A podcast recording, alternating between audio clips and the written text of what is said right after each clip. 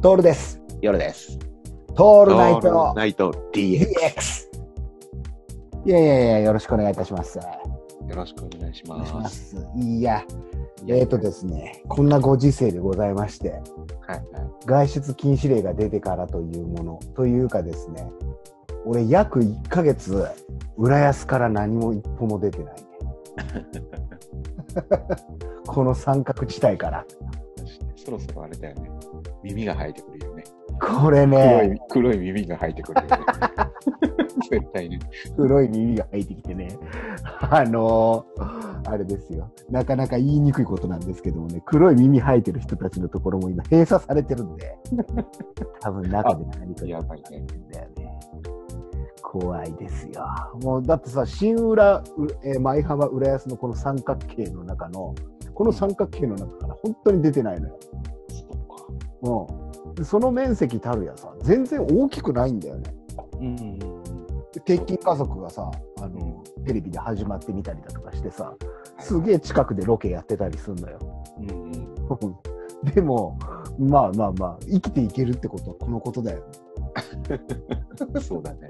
でこれさ買い物とかもさ週に1回とかしか行かないのそうだよね。行かない方がいいもんね。ねだからだからっつってじゃあ仕事はって言われるとさこれ不思議と仕事がすげえ忙しくてうんうん。まあ、書き仕事とか、あと添削とかもそうだし、この Zoom が使えるじゃん。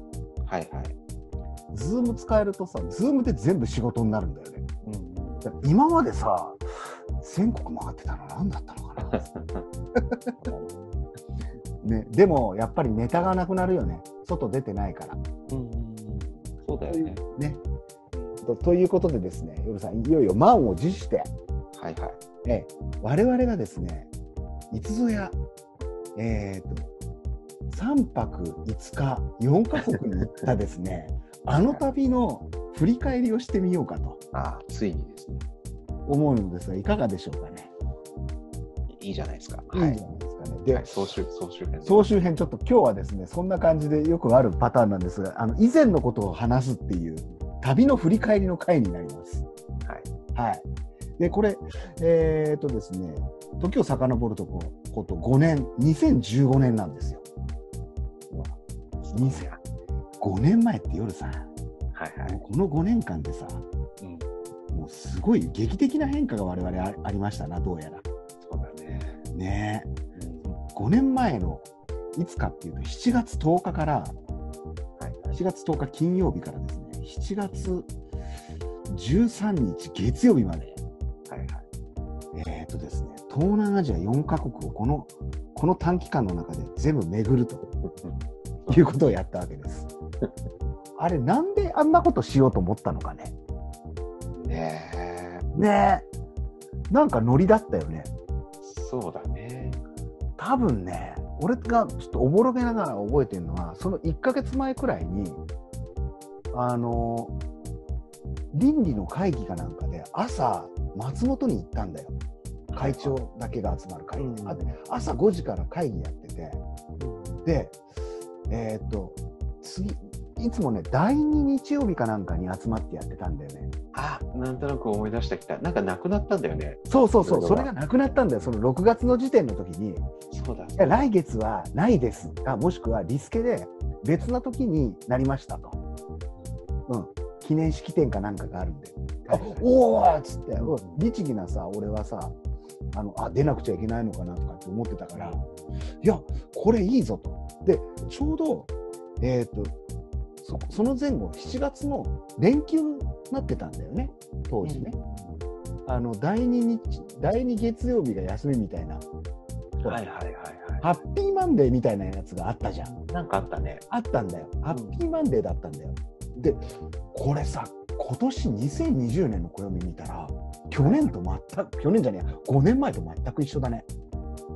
10日がき、7月の10日が金曜日で、ああ、そうなんだうんね。、7月の13日が月曜日っていう。で、そうだ。で、だから多分6月の14日くらいに2015年、俺がその朝、夜さんに、うん。あの、会議中にはいはいはい。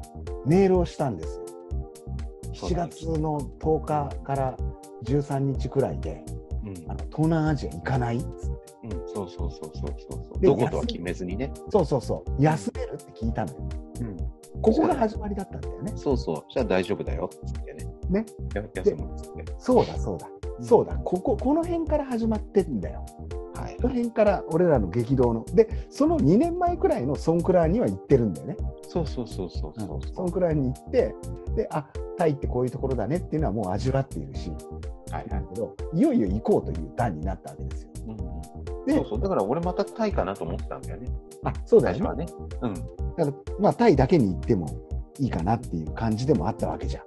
うん。で、せっかく休みだからっていうので、いうのと、あの、なんていうのかな、あの、経費で行こうよ、的な。はいはいはいはい。お仕事を絡めていけば、それ全部経費になるよねっていう。我々はほら、広告屋さんだから。そうだね。で、広告作成のためのリサーチっていう名目を作って、はい。取材に行こうって言ってね。そうそうそうそう、取材なんですよ。で、取材の方も、ほら、当時ほら、学習塾向けの広告を専門で作ってた時期だったから、ね。我々チームは。だから、わざわざバンコクのあの学習塾に取材要請を入れたんだよね。そうそうそう。あの話を聞かせてくださいって。もう広告作ってくださいとかいうよりも、あの日本人向けの塾ってどういうふうにやってるんですかっていうようなリサーチ目的で、それもつてを頼って、うんあのバンコクのトンローにあるあの塾に取材入れたわけですよ。うん。でいくつかピックアップして取材日を決めたんだよね。そう、うん。でもうその時はタイに行くって決めてたんですよ。はいはい。バンコクの。そしたら、取材日でいいのは平平日がいいですって言って、うん。で、まあ、13日の午後くらいですと非常にいいですねみたいなのが来たから、じゃあ13日の午後に行きますってなったわけですよ。そうだね。最終日だよね。最終日だよね。うん。で、ああ、いいですね、いいですねという感じで、じゃあ夜さんも仕事を休んで、休みを取っていただき、うんうん。で行きましょうってことになった。ここまでは決まったのよ。はい。六その日ぐらいのとこその日かあのその週くらいにね6月、ででまっすぐバンコク行ってもよかったわけですよ、はい。うん、週末バンコクで過ごして、まあ、いいわゆる我々の得意の寺裏ですよ。カオさんの寺裏に行ってはい。飲んでよかったわけじゃないですか。うん。ちょっと待てよと。どっこいその当時いよいよ出始めたエアアジアとかはいはいはい。LCC に乗っかってくってのはどうかねっていう話になったんだよね。だったね。あのその前はみんなで行った時にはさ HIS に頼んでツアーに行ったりそうそう。うんうん。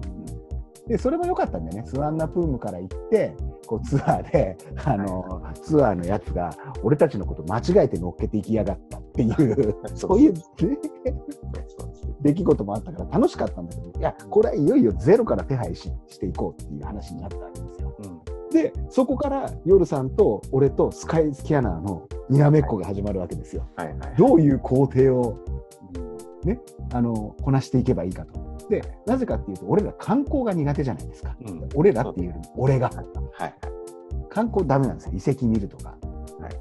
あのそういうこうアーティスティックなものに全く造形がなかった なので、えー、と行けるだけのこの期間に行けるだけの国に行こうとで行ってない国も含めてっていうのが始ま,、ね、そうそうそう。始まったんではいで行く前にそこから始めて行く前にじゃあどういう形で行こうかっていうのを考えまくってで一番安く行く経路でって言って、で、えーと往復航空券じゃなくて片道航空券を取って最後バンコクから帰ってくるっていうのをやって、うん。うん、総額多分運賃で1人4万ぐらいだったんだよねそうだよね。はい。4万ぐらいですうんで組み立てた予定がまず金曜日に香港に飛ぶんですよ我々は。はい。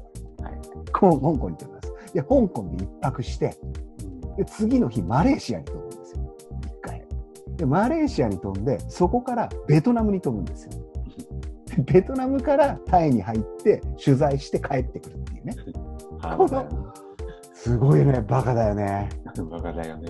バカだよね。だから、香港、マレーシア、えーサイゴン、はいサイゴン、バンコク、日本。うんなので5回飛行機に乗ってるんですよ。あの時5回乗って4万円ぐらいなんで、まあまあな線で行ってきちゃいましたね。そう全部 LCC。で、あの、そこで始まったのが7月10日からですよ。これちょっと振り返っていきたいんですけど。はいで、出発が当時、我々ほら、えっ、と、諏訪湖の近辺に住んでいたんだよ、俺が。で、どう行こうかってなった時に、えーと、羽田とか成田もありだったんだけど、どうも一番早く空港までアクセスできるのが、はいセントレア、中部国際空港だったんですよね。うん。で、中部国際空港にどう行くかっていう話が始まるわけですよ。このさ、陸の孤島に住んでいるとさ、この空港までのアクセスがね、やたら遠いっていう。ありましたよ。で、でまあ、なここでルートが決定したのが、名古屋行きの高速バスで。まず名古屋駅まで行って、はいはい。3時間かけて。で、えー名古屋駅で、あのセントレア行きの、あの名鉄に乗って行くと。それでしたよね。うん。で、えー名古屋行きの高速バスに乗り込むわけですが、ここからですよね。ここからですよ。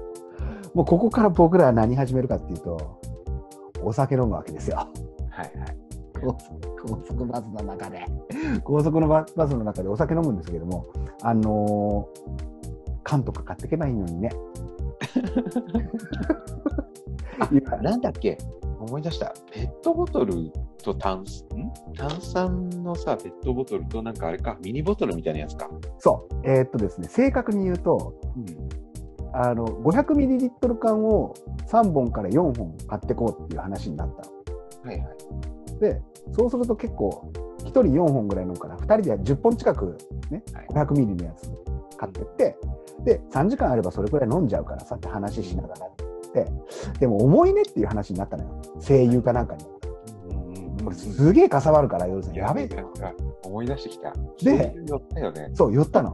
で、何やったかっていうと、これさ、炭酸を、サービスエリアに泊まあの休憩した時に炭酸だけつ、ね、売ってるから買って、で、焼酎そのままのを買っていって、割りながら飲んでいけばいいんじゃないのって話になったのよ。そっかそっか。そう。で、あの、焼酎も25%のあの宝焼酎のピュアかなんかの1リットルかに、いバカだ升かなんかのやつ。そうだよ。で1.8でっかいやつ買っちゃった。とパック、紙パック買ったんだよ。牛乳パックみたいなやつ。で、それ1本と、それと、あと炭酸2本と、あと氷が入っている、あの、えっ、と、あコップ。プラスチックコップ。あ、そうだそうだ。あの、普通、あの、コーヒー作るような、コーヒー作って、アイスコーヒー作るような、あの、プラスチックコップあるじゃないですか。氷が入ってるやつ。で、ストローで飲めるやつ。うんあれを買ったんで、あれ2個と、あれ2個と、うん、焼酎を1升と、あと、ペットボトル2本を買って、岡谷のインターチェンジから乗り込むわけですよ。おじさんたちとぼとぼ歩いていき。で、そこで乗り込んで、えいざ一路、セントレアへ行くというですね。なるほど。いや、懐かしい。そうでしたね。いやー、今話してても覚えてるもんだね、この辺は。そうだね。思い出す思い出す。そっかそっか。まだこれ、旅立ってないからね。まだ入り口だからね。入り口だよ。で、多分ね、4時か5時ぐらいの飛行機ので香港に向かったんだよね。だから、えー午前そうそうそうそうもうまだお昼行くか行かないかくらいに、もう10時とかな？から10時11時くらいのバスに乗ってるのよ。はい。で、もう、あの、岡谷を出て、で、えー稲谷を走る手前くらいにはもう、あえー、と1杯目の焼酎が飲み終わってる。うんうん飲んで、で、えーっと、駒金を過ぎたあたりで、あの、夜さんがね、やらかすわけですよ。覚えて、覚えてますよ。忘れもしない。あれではい、すよ。やりやりましたね。やっちゃったんですよ。この、ガッシャーン。ガッシャーンっつって、焼酎をぶちまけるっていうね。コップに入ってる焼酎を、まあ人がそんなに乗っかな乗っかってなかったからよかったようなものの、ぐわーシャーそうそうそう。ぐわーシャーっつって、うわーシャーっつって、滝のように前に流れていったよね。で、スラスラスラスラスラっつってさ、あの、一筋のさ、川ができるっていうね。で氷もぶちまけちゃう。前のあんちゃん振り返ってたよね。で振り返ってそうだよね。そりゃそうだよね足が川になってる。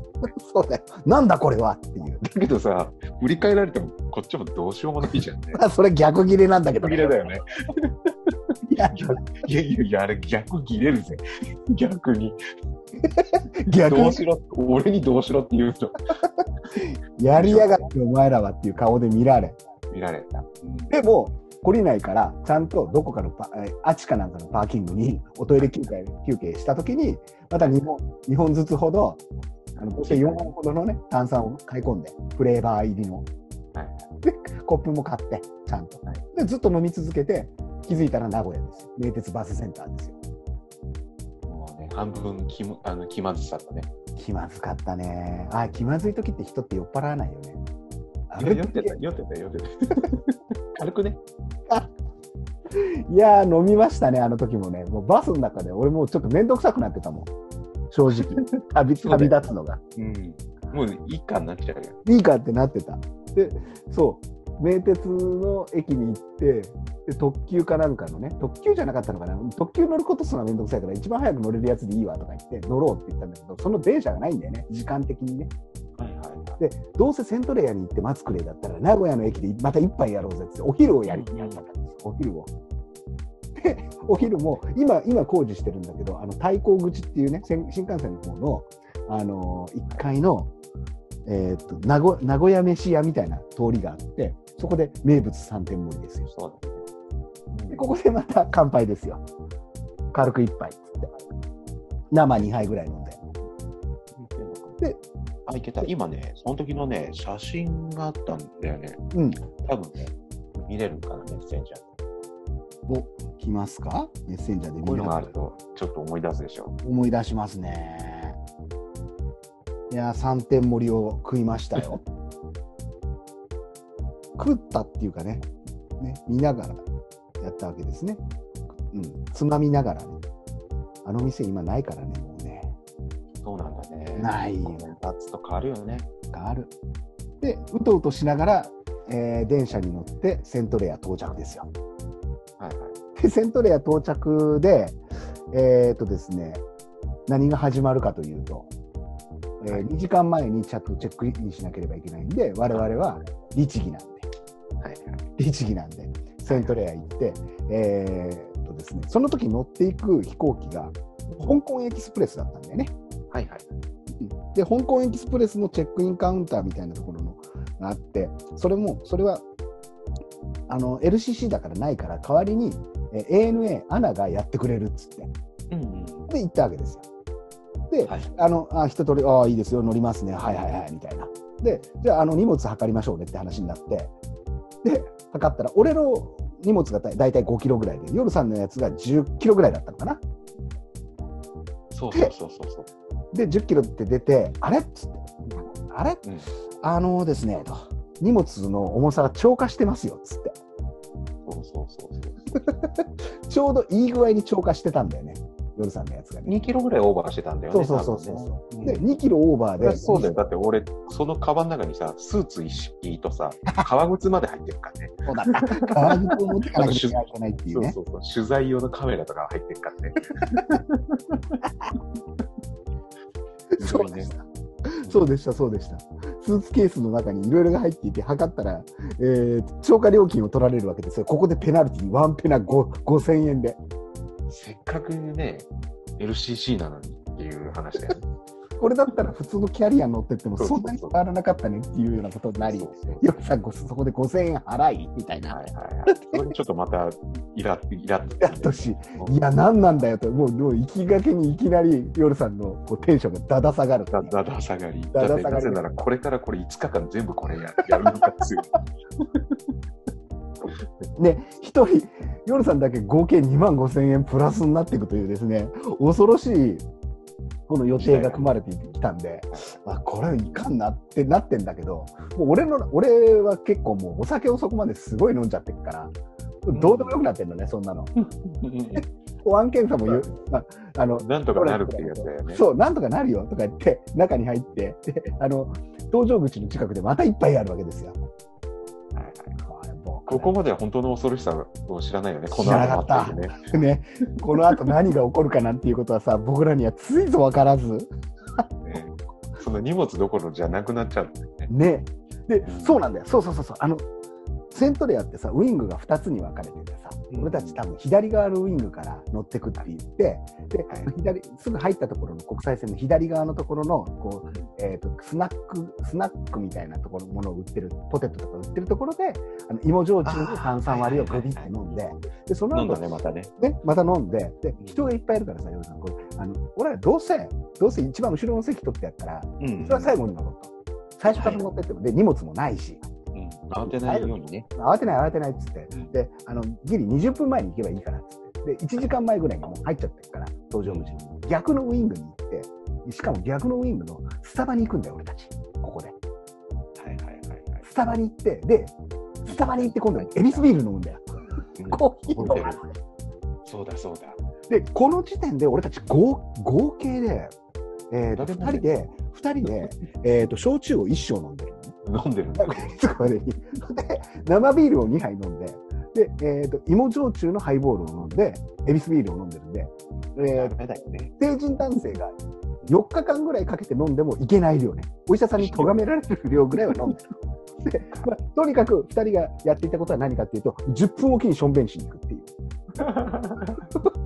そうなるよね。そう。で、夜さんは、ああ、いや、もう本当に5000円払っちまって、しようとか言って、で、やべえよ、やべえよになってるわけですよ。まあまあまあまあ。まあ、ここまではね、本当に余裕なんです。で、いよいよ搭乗口に行く段になって、20分前の搭乗の時間になって、チケットを見せて、入りますよっていう前に、なんと、値の名前で放送が入るわけですよ。セントレア中に俺のフルネームが呼ばれて。香港エキスプレス何時発のあなたは呼んでますけども、来てくれますか搭乗口の近くに係員。で、係員が結構色めきだってんだよね。探しに来てんの。もうどこに行ったみたいな。で、俺たちがいたスタバのあるウィングの方は全然使われてないから、でそっちまで探しに来てくれて、うんで、ああ、俺です。みたいなどどうしました？って言ったら、いや、あのですね、つって、あなた、徹さんね、いあの、あと2人ですよね、乗るの。つってうんあの、2人で乗るには、あと4人足りないんですけどって言われたんだよね。全部貸し切っちゃってやるね、後ろのシーあトの保安保安検査を受けたときにあの通ってあなた方は全員で6人のはずなんですが 2人しか保安検査を受けてないと。でも席は、あのきちんと6人分取ってあるんですがどういうことですか？説明を求められたわけですよ。はいはいはい。えー、ちょっと待てよと。いやいやいや、見ての通り、この、ね、酔っ払っておしっこが近いおじさん2人なんで、後ろの席だと本当にありがたいんですけども、えーと、そんなには取ってないはずなんですがって言ったらですね、なんと全部、えー予約されてるわけですよ。そう。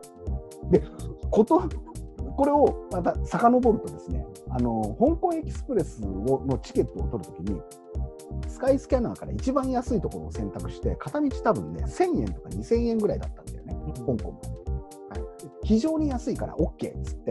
で香港エキスプレスの本社のサイト香港のサイトの日本語のバージョンから入って予約してったのよ、で2人だからな並びでいいなっつって。でどうせだからどうせあのうろうろしてるから一番後ろの席っつって後ろ一番後ろの席の2人並び席ちょんちょんと取って OK っつってダーンってやって。でやったところエラーが出たわけですよ。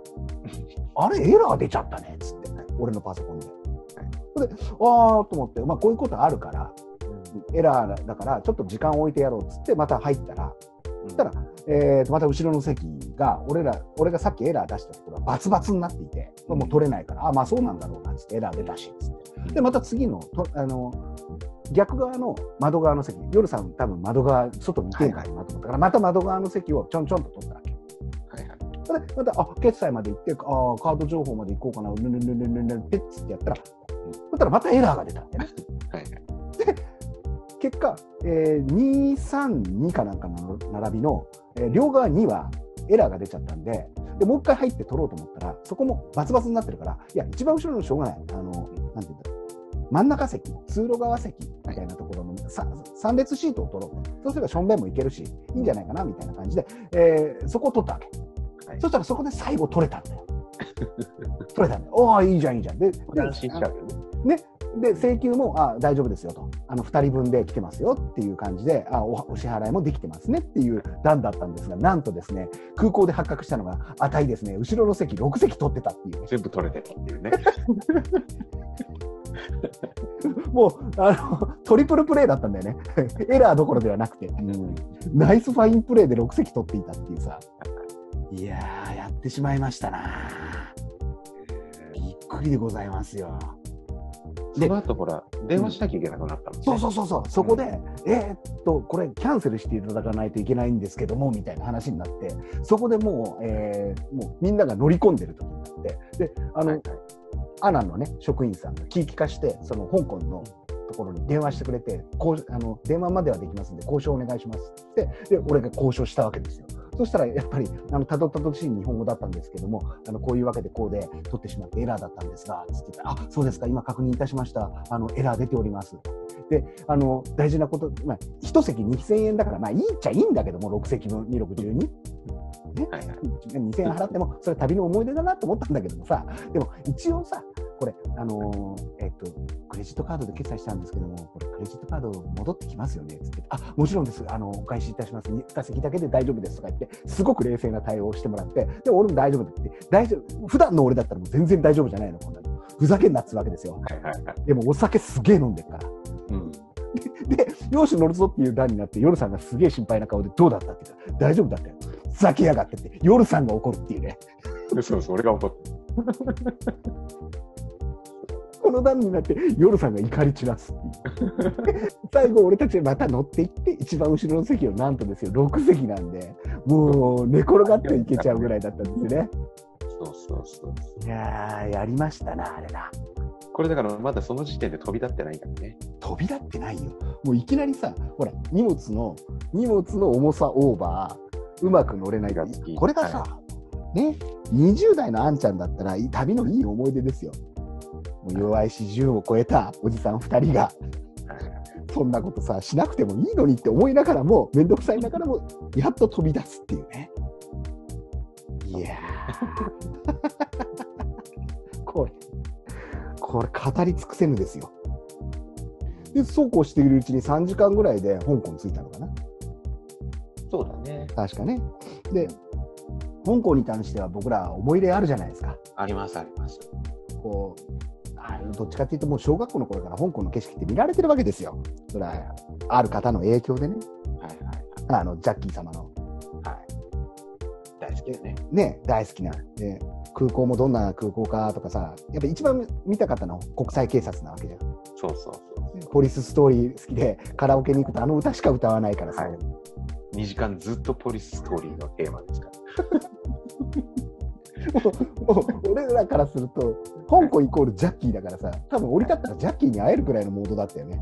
絶対あのね、2階建てバスに捕まってるはずだよね。そう、ぐーんと、ぐーんとさ、で、あの看板とか突き破っててくれるし、シャンデリアから降りてくれるはずじゃん、ジャッキーは。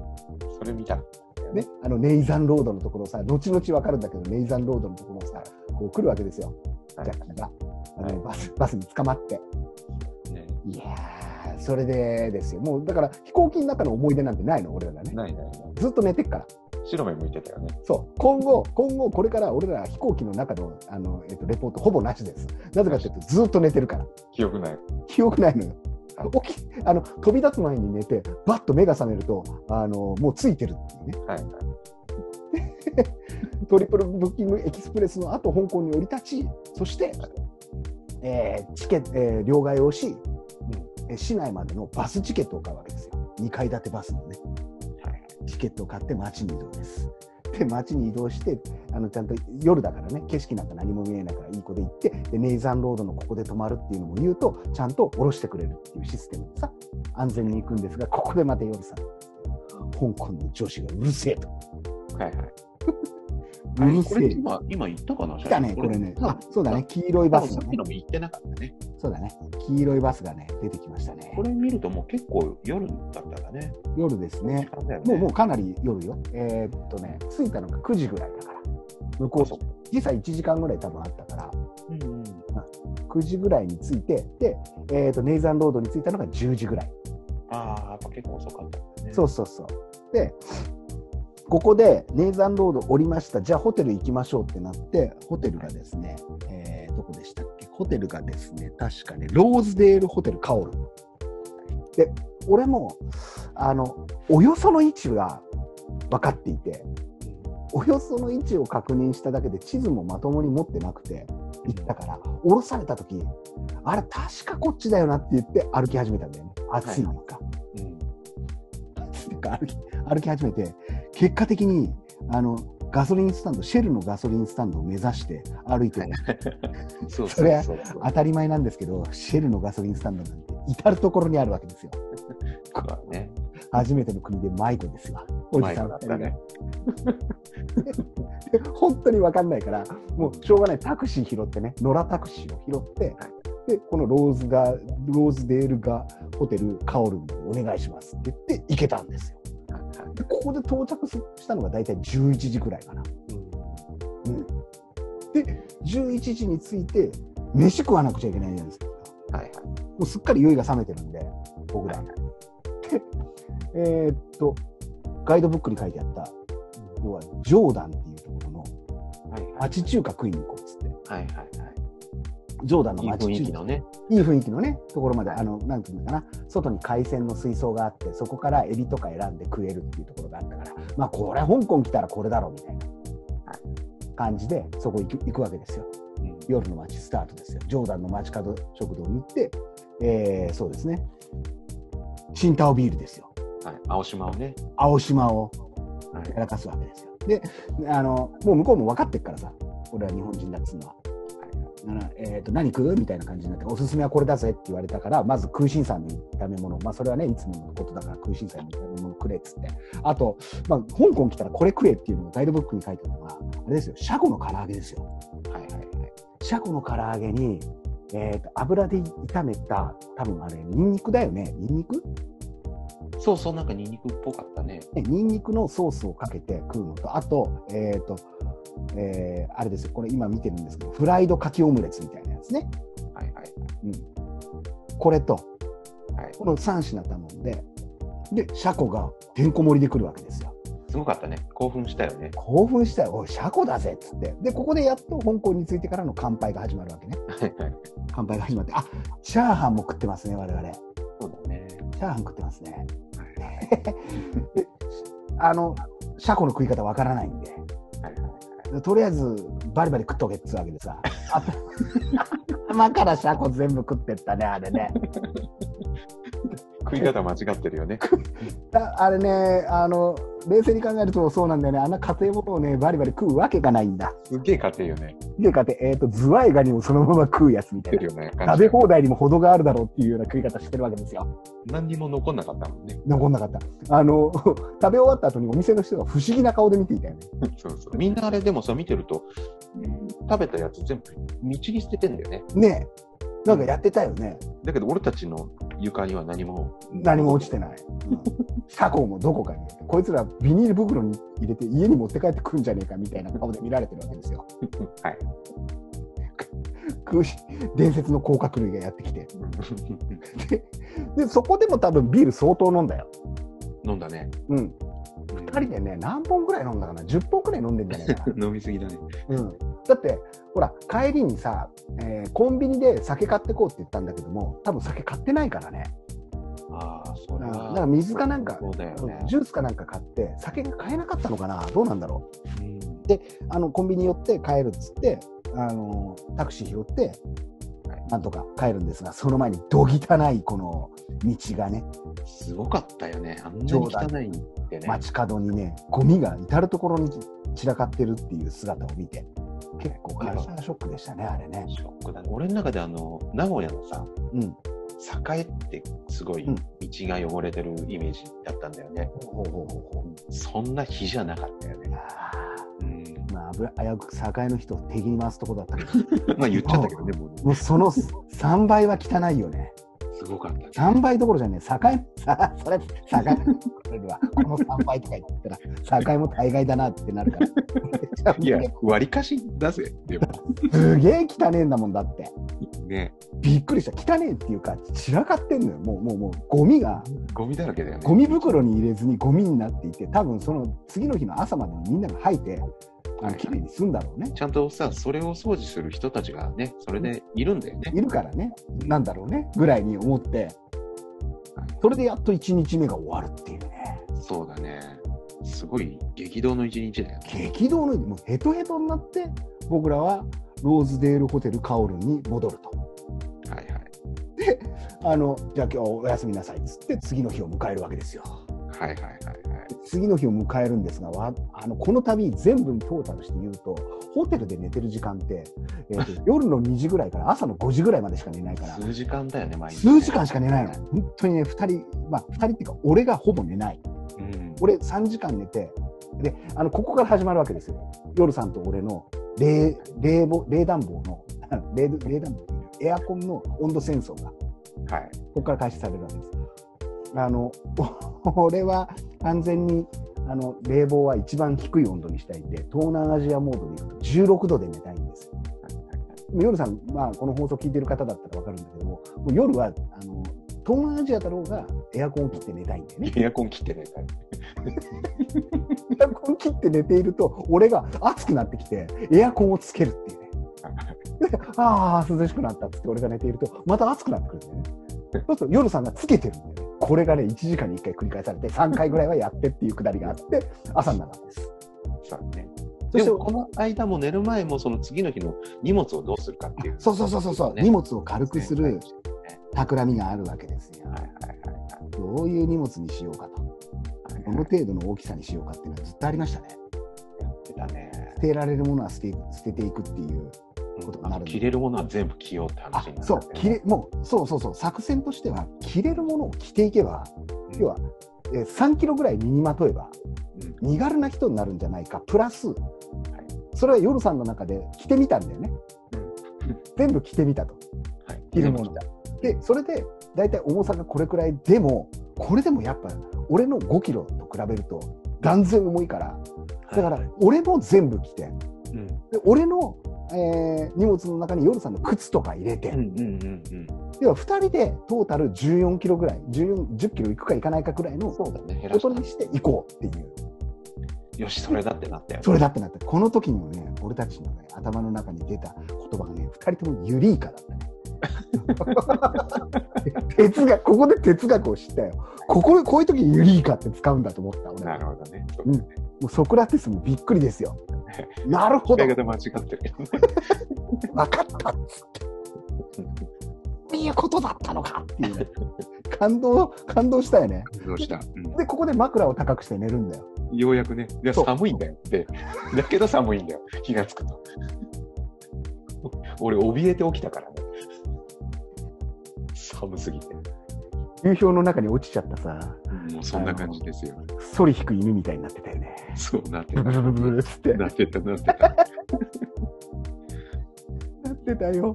そうですよ。うんこのくらいで1日終わるんだけども、多分日本時間で行くと3時、4時ぐらい。向こうの時間で2時ぐらい。そうね。で、寝てパッと起きるともう朝なんですよ。朝だね。朝ですよ。お香港の朝早いですから。うん。朝、俺の得意の、ここから始まるんですが、どこ行っても俺朝散歩するからさ、うんこう街、街の雰囲気を感じたいんだよね。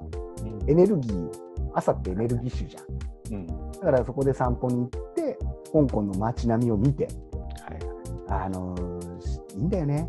でっかいビルの、でっかいっていうかさ、古しなびたビルのさ、古いね。あのジャッキーが教えてくれたけどもさ、洗濯物が干してあるんだよ、本当に。この洗濯物に絡まってるジャッキーがいるかなと思って上見て歩いたりしてさ、あ、いねえなっつって。で、で、あのー朝飯食ってかなきゃいけねえなと思うからさ、俺がさ、あのー買うわけですよ。朝飯を。俺が目覚めた頃にね、買ってきてくれるんだよね。そう、俺は本当に、けなげにね、夜さんに買ってくるわけ。はいはい。どんな朝飯しようかって言われるとね、えー肉まんみたいなやつ。肉まんかどうかはわからない。肉まんあ、みでも多分、みたいなやつだよね。みたいなやつ。だってそこに何かが入ってたわけではないから。なんか入ってたよ、ちょっと。真ん中にちょこっと。なんか入ってたね。ちょっと入ってたよ。で、知らないから。で、あと、なんかポテトチップみたいな。ね、おスコーン菓子ね。うんうん正確に言うとスコーンではないんだよね。うん。うんうん。そんなような、似たような感じの、はいそういう体のものをはいこう選んで、いくつか香港ドルで買ってきて、で朝飯にしようとうん。いうわけです。ありがとうっつってね。でありがとう。じゃあ、これでね、ちょっと、あの、あの仕切り直しですが、今日も頑張りましょうみたいなね。うんマレーシア行かなくちゃいけないですから。はいはい。で、朝飯食いながら作戦立てましょうって言って、食ったその朝飯がね、なんとですよ。はいもうこれが夜さんの口に合わねえのなんの。で、マジーのなんのって、どっちも。お菓子も、お菓子もまんじゅうも、本当夜さんの口に合わなかったね。これな何味って感じだよね。まず聞いてみて分かったのが、夜さんが八角がダメっていう。そうだね。八角まんじゅうだったんじゃねえかなっていうぐらい。そうそうそう八角のそう八角だったね。で俺もほら、美味しい肉まんだなと思って買ってきたらさ、なんか思うよね肉が本場だしほぼ入っ入ってないよ。てないんだよ。入ってない。ちょっとなんかね、八角みたいな。そうなんだよ。八角まみれになっててさ、俺もこれうまくねえなと思ったから、もういいや、残していこうよっていう話になって。でいよいよあの朝から動いて、で、午後には、午後、えー、と何時ぐらいでしたっけ、えー、と4時、2時、4時ぐらいのところには、もう、あの香港空港に、香港国際空港に行って、で、えマレーシアに旅立たなければいけませんよっていう感じだったんですよ。うんうん。でも香港来たから、ちょっとジャッキーに会わなきゃいけないと。はいはい。だから俺たちがいたのがこのどっちなんだろうどっちかわかんないんだけども、えー、とネイザンドロードとかのあるうんうん。ところで、で一回島、えー地下鉄に乗ってピークトラムに乗りに行こうって言ったんだよね。そうそうそう、せっかくだからね。うんあの、有名なね。そううんピークトラムに乗って、あのなんだろう山の上に登って上から100万ドルの夜景を見ようと昼なのにね。昼なのにね。100万ドルの夜景を見なくてはいけないっつって近くのオリンピックっていう駅のから地下鉄に乗ってはいはい。あの有名な中国なんたら銀行のビルのある駅まで行ってうん。でピークトラムの列に並ぶというですね。暑いのなんのこれは覚えてます？よいや、くそ暑かったですよ。今までの人生の中の中一で番暑いね。うん暑かったね一番暑い。暑かったうん、暑かったよ。だって暑すぎたからさうん。あのここで俺たちがゲームを開始したんだよね そうだ。思い出した。そうだね。あんまり俺たち2人で暑い暑いってうるせえからいや、本当に暑かったもんね。暑いって言ったらうん。暑いって言ったら俺たちの一番嫌なことをしなくちゃいけないうん。俺たちの一番嫌なことって何かっていうと雪かきだっていう話。雪かき一回暑いって言言ったらあの家の周りの雪かきしなくちゃいけない。ルールを作ったんですよ。で、えートラムで並んでいるとなかなか列が進まなくて。暑かったよ。で扇風機の前に扇風機でね俺ら煽ってくれるんだけど煽ってくれる扇風機の前に来たと思ったらまた進みみたいな感じでもうだって、トールのシャツがびっちょびちょだった。びっちょびちょだったんでこれさホテルはさもう基本一泊でもう出ちゃ出ていっちゃうし一回ホテルに戻るなんてことせずにさ市内観光しようと思っていたから観光っていうかね行こうと思ってたからさ時間ねえから荷物持ってんだよねここ俺たちねそうそうそうそうそう、ゴロゴロ持ってんだよね。そうなんだよ荷物持ちながらの移動でなおかつ暑いからさ俺もうまた口あの下の根も冷めないうちに暑いって言っちゃってさ 言い出したのにね。俺が言い出しっぺでルール作ったら俺が罠にはまったっていうね暑いんですよすごい暑かったね。もう本当に今までで一番暑かったんじゃないかな。暑かったよででこう並んでる時にさ100万ドルの夜景だと。もう見なくちゃいけない。でまた並ぶ時間が1時間とか並ぶんだよね。結構並んだね。ああお前夢の国のアトラクションじゃねえんだからよ。言っちゃってる、言っちゃってる。本当にふざけやがってみたいな感じになって。でここで俺たちが名曲「あの100万ドルの夜景」っていうね。歌を「100万ドルの夜景を見たよ」っつってね。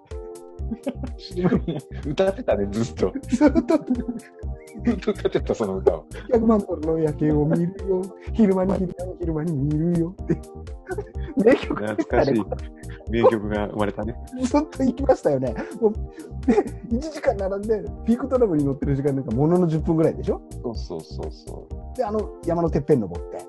あの、あれだね、ピークドラムも日本人一人もいなかったね。いなかった、いなかっだたっ。たよね。あれね、後で見たらさ、気づいたんだけど、みんなバスで登ってんのね。あ、そうなんだ。観光バスかなんかで。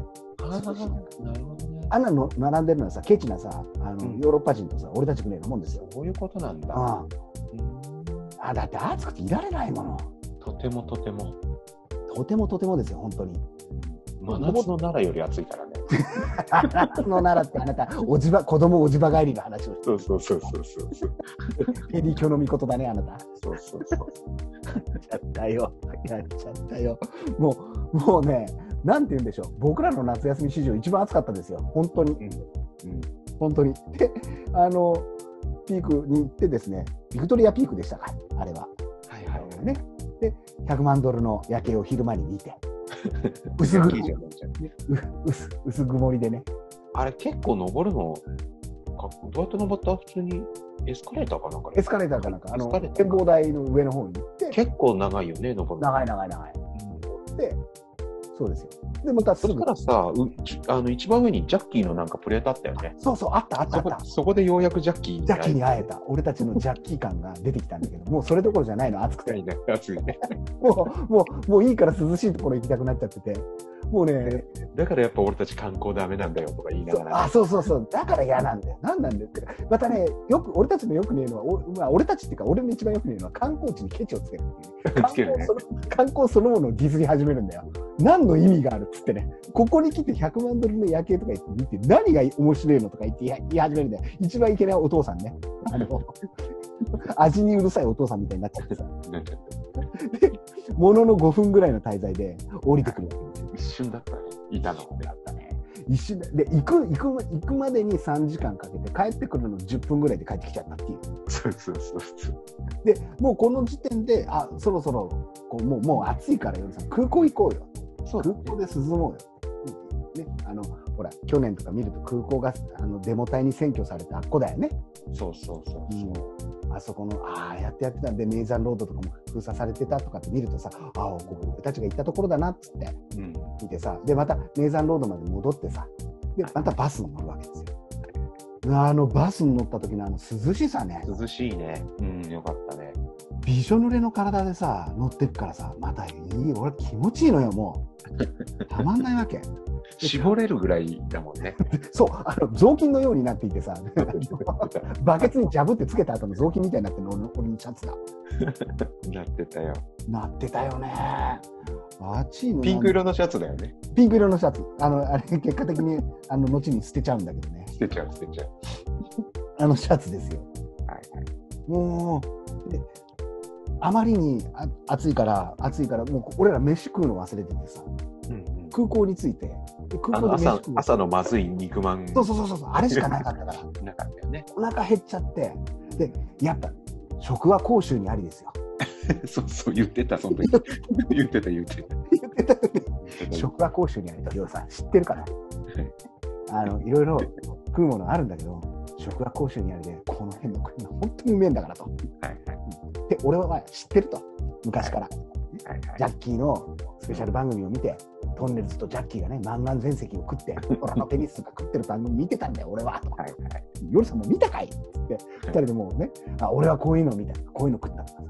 で、ここまでに俺て俺たち、ヤムチャとかも一切やってないの。やってない。もう空港。で、空港のフードコート。で、食ったのが、えーっとですね、鶏肉のせご飯ね。鶏肉も鴨肉なんだよね。これもう食って、ここ来たらもうた、ね、香港っつったら鴨肉だよと。さっきまで生きてたやつじゃんなんじゃねえかな。そんくらいうめえやつだから、食っとこうぜみたいな。食ったことねえけど、もう雰囲気で選んでたね。そうそうそう。いろいろ他に麺とかもあったんだけど、この鴨の肉なんか食えた、えー日本では絶対食えないから、つって。で、あの、プレートで来て、ああ、食いましょうよ、つって食ったよね。バリバリ食ったよね。ー、バリバリうまかったね。すげえ勝てんだよ、あれ。うまくなかったね。結果ね。僕は甲州になかったね、夜さん。なかったよ。なかったんだよ。大してうまくなかったんだよ、あれも。この、なんていうかな、えーっと、上手に作らなければこういうものができるんだなみたいな、うまくなささ加減なんだよ。わざわざと下手に作ったんだろうなっていうさ、下手さ加減の鴨肉のあの乗った鴨肉ご飯ですよ。でも悪口は言わなかったよね。言わないよ。うまくねえけど。がただ、がっかりはしたよね。そう、がっかりするから、あここで俺が露骨なのがいけないのが、俺完全にうまくねえなと思って、食えねえなと思って、残すんだよね。残すよね。この結構残したね、あれ。ご飯をあのあ味のついたあの鴨肉に乗ってた汁のついたご飯を、あのバクバク食ったのとあと鴨肉を一切れ頑張ったっていうだけでそんなとこで？で。そう残して残してでたビールとか飲も飲まなかったねあの時はねうん。なんでかっていうと次に俺たちがやらなければいけないことが待ってたからなんですよ何ですか？まず保安検査を受けないといけないっていうと、その前にきちんと荷物け荷物の重量をオーバーししてはいけないっていう、めちゃくちゃ緊張するタタスクがあったそうだそうだ。ついにね、実行に、実行に移る時が来たんだよね。そうなんだよ、いよいよ、ね。去年、昨日からの夜からのこう服を着る作戦が本当にうまくいくかどうかも含めて、そうだね。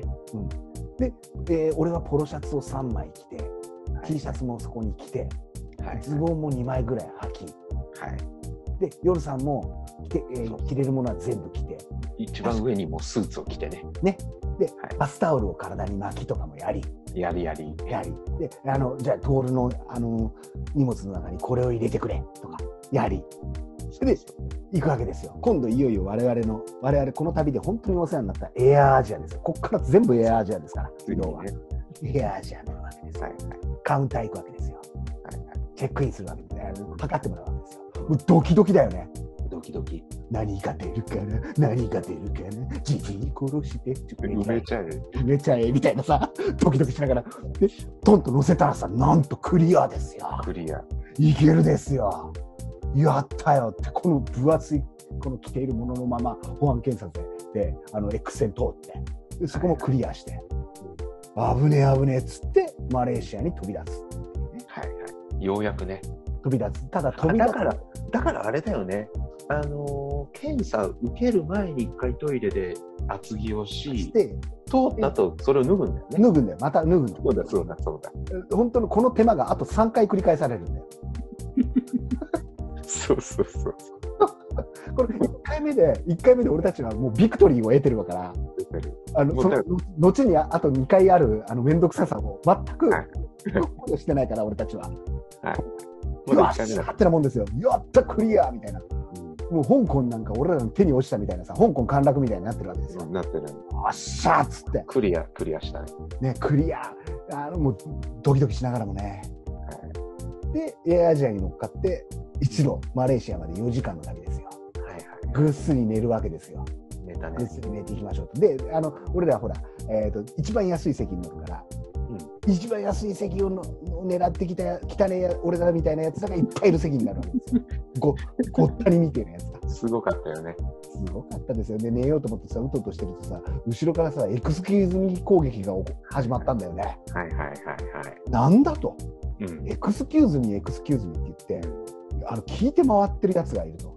うるせえなと思って見た小僧ね。小僧、少年なんだよ。あの、えっ、と、眼鏡かけたさ、小小学生ぐらいなのかな小学生、中学生か小学生ぐらいじゃないの、うんあの、ライライキョンシーズに出てきたさ、スイカ頭みたいなやつだったよね。そうそうそうそうそう。そいつが回ってきてさ、何やってんだろう全員に声かけてんだよ。うん。その、西洋人だろうが東洋人だろうが関係ないんだよね。うんで、彼は香港から多分、えークアラルンプールまで行くっていううん。うんことをやっていて、で、また英語が達者でさ、そうだね。で冗談かなんか言いながら、うん。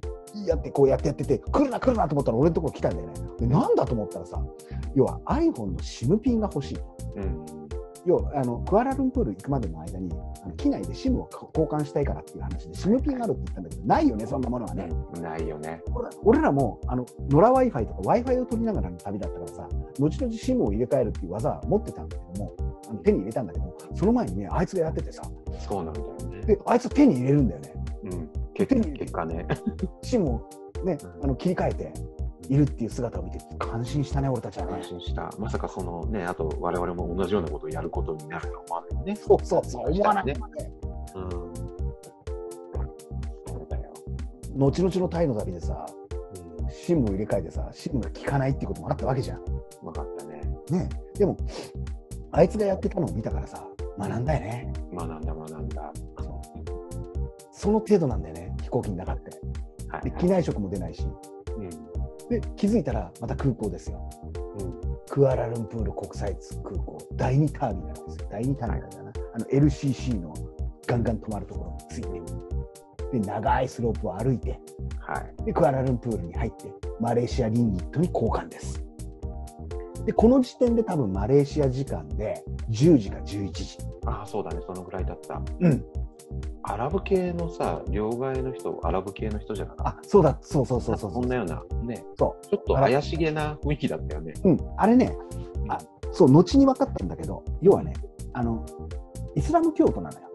ああ、そうか、だから、こう、ちゃんと被り物もしていて、やってる方たちで、そう、マレーシアに住んでる方と話したら、あ、そう、あ、そうなんだ、そうなんだ、みたいな。いいろいろが分かってきたんでね。なるほどね。で、両替して、で、えーっと、ほ一路ホテルに向かうんだけど、ガイドブックによると、とにかくタクシースタンドに行って呼んでもらえと。でもそその前にさ、あの、空港すごいじゃん。あ、まあマレーシアの空すげえんだよ。クアラルンプール空港は。港。なんかどうか、もう、なんかイオンタウンみたいだったよね。うん。で、デザインもやっぱおしゃれなんだよね。ああ、そうなんだよ。うん。何これって思ったね。空港っぽくなかったもんね。なかった。もう、なんか、テーマパークなのか、デパートなのかみたいそうそうそうそう、うんデパートみたいだったんだよ。な。ねなんじゃこりゃっつってさ、後々さ、俺何回か使うんだけど、クラムうん。プールの空港。やっぱり、でかいね。でかいでかくて、ショッピングタウンになってるね。あんなにおしゃれな空港は、あの、あっこが一番かな。あ、とかね、まあ、行ってないところだと、シンガポールとかだね。ああ、なるほどね。シンガポールはとにかくおしゃれだね。もっと、もっとすごいね。もっと激しい。けど、俺らの中で海の方があれだね。フラッシュパッカーの中ではやっぱりこのなんていうかなクアラルンプールについて思ったのがあここかとこのアジアの中心地ってこういうことかなって思った。だってさあここからさエアアジアに乗れば片道5000円くらいでアジアのどこ、まあ、日本は除くのところにほぼ3時間以内でアクセスできるわけじゃんそういうことだよね。どこ行くにもね。どこ行くにも本当に近いのよでああすげえなって本当に感動してさはいはい。で町まで行くときにえー行くのがロロイヤル・チュラン・ブキビンタンホテルに行くわけですよ。ここまでが遠かったよね。ここまでが高ね速ね。ねあのタクシーに乗ってロイヤル・チュラン・ブキビンタンホテルに行きますと。でタクシーのに もう一回言って。ロイヤル・チュラン・ブキビンタンホテルに行ってくださいっつってもうそれも書いてあるから俺のほらあのバウチャーがあるからさ。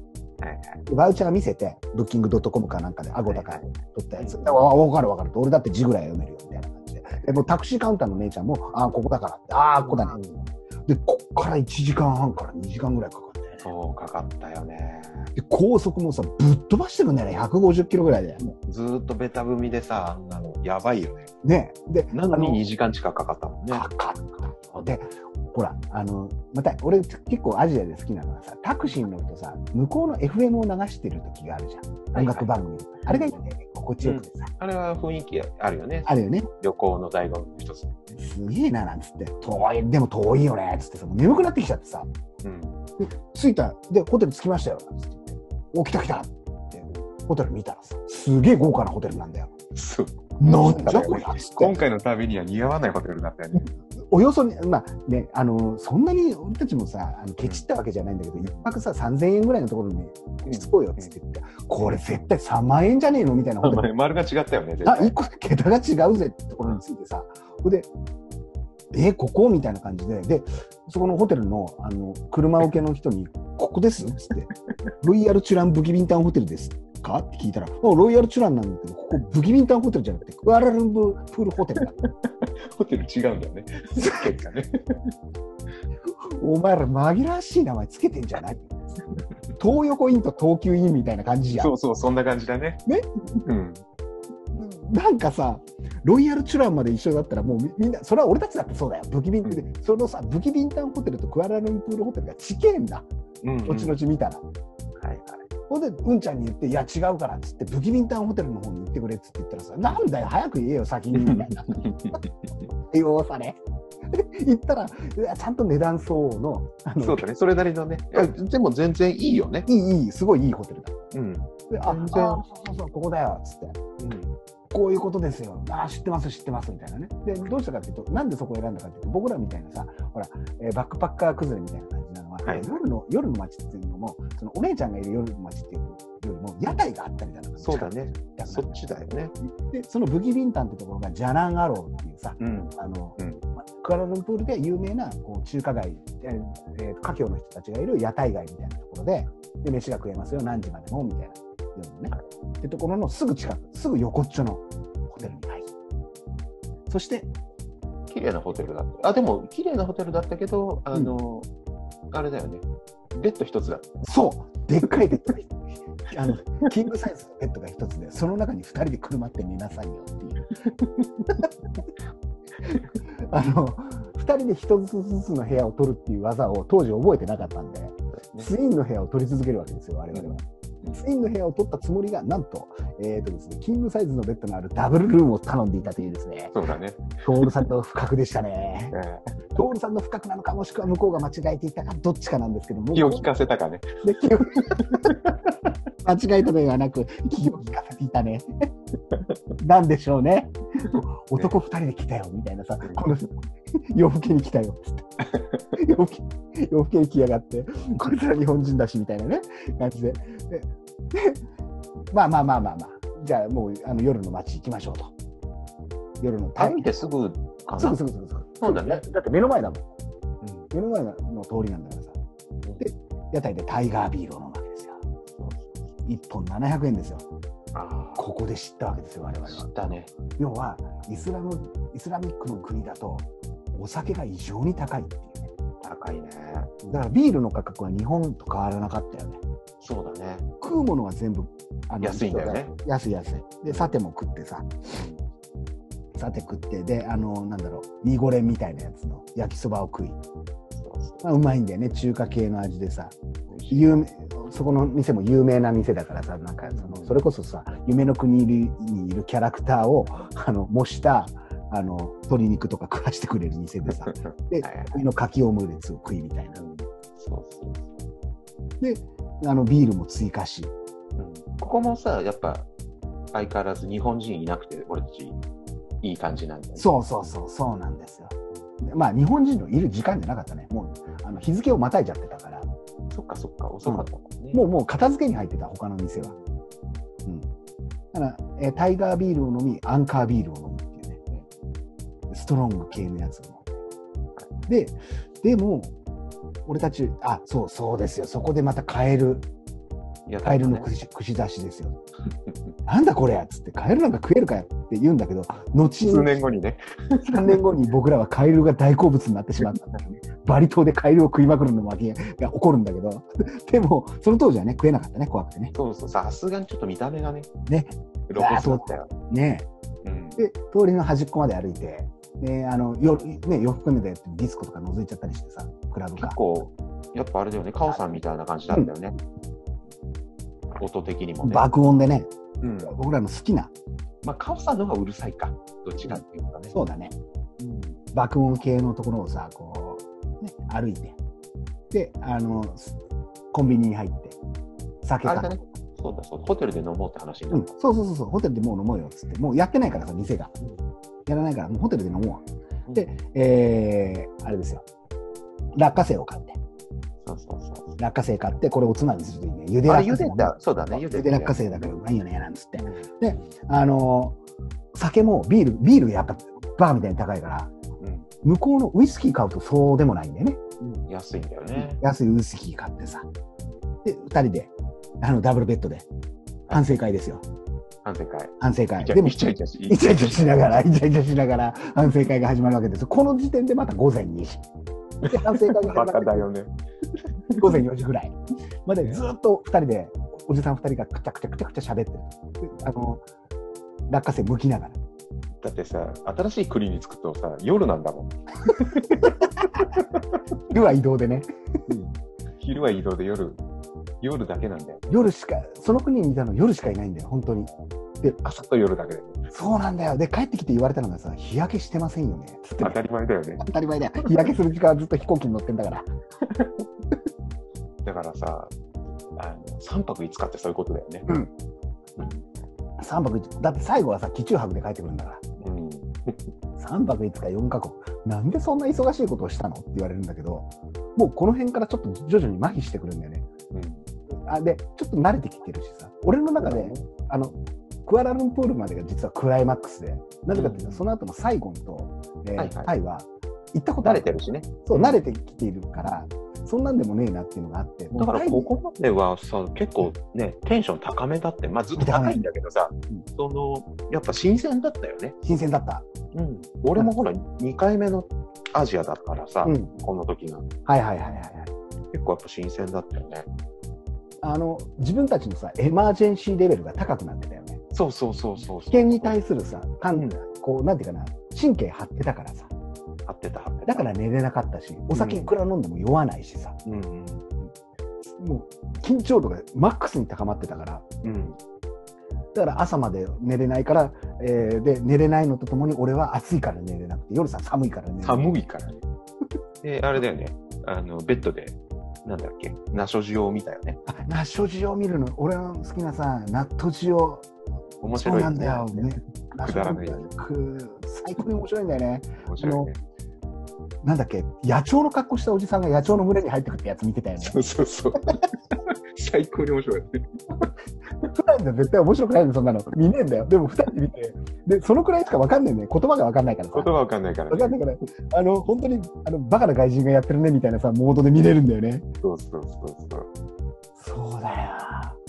ナットジオ面白かったね。あれが面白かったな。あれ知らないうちに眠りについてるわけですよ。で、これで寒い。寒い。で、夜さん、夜中に本当に寒く寒くて、あのー目が覚めるっていうね。はい。あたいは、あれですよ、トールはですよ、もう、あの、そうこうしているうちに外が明るくなってくると目目が覚めちゃうから。うん3時か4時ぐらいに寝てるのに、もう5時半とか6時にはもう目が覚めちゃって。よし俺、ようやくもういい感じで眠りについてる時だからね、まだね。で、あ、夜さん寝てるわと思うからさ、いいやいいわと俺散歩に出かけるわけですよ。で、散歩に出かけて街巡りをしているとさ、街の中でもう、なんていうかな、屋台が始まっていたりだとか、あの、こちょっと生かしたものを売り始めていて、昨日やっていた屋台とはまた別な屋台が出ていて、朝飯屋台が出ていて、あ、うまそうだな、あ、東南アジアっぽいな、なんつってうん。思いながら、あ、住みてえな、クアラルンプール、なんつって思いながら、うろうろすると。